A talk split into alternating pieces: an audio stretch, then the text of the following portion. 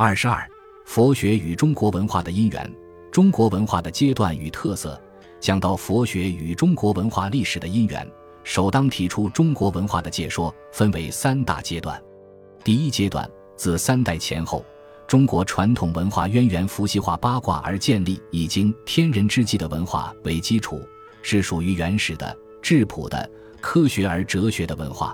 经过夏、商、周三代的演进，便形成以易、礼为中心的天人思想。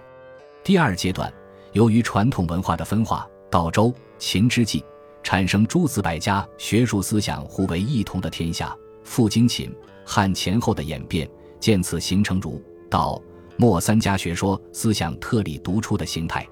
第三阶段，在经魏晋南北朝的演变，产生隋唐以后儒、释、道三家鼎峙，随时变异互为兴衰的局面。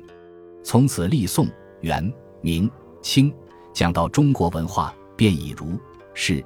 到三家并举为其中间代表，好像中国的地理河流，北有黄河，中有长江，南有珠江流域，纵落交织而灌溉滋茂了中国文化的生命。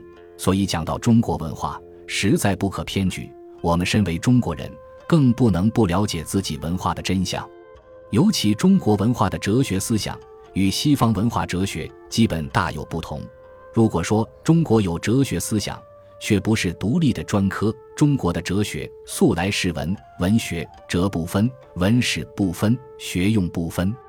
无论研究中国哲学或佛学，它与历史、文学、哲学为政四门，始终无法分解，等于西方的哲学与宗教、科学和实际的政治思想不能脱离关系，是有异曲同工之妙。